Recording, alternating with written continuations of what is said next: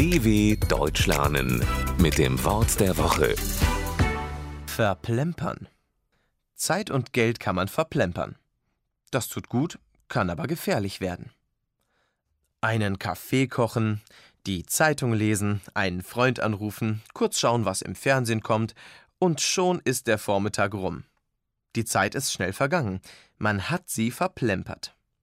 Wer Zeit verplempert, kann nicht mehr genau sagen, was er gemacht hat.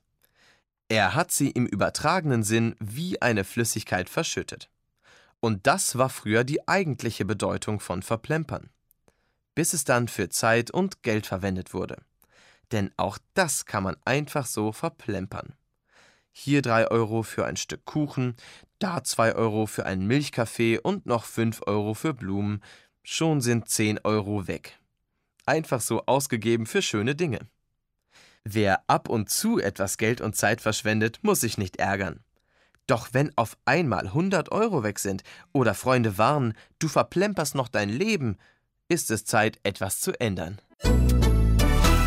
dw.com/wort der Woche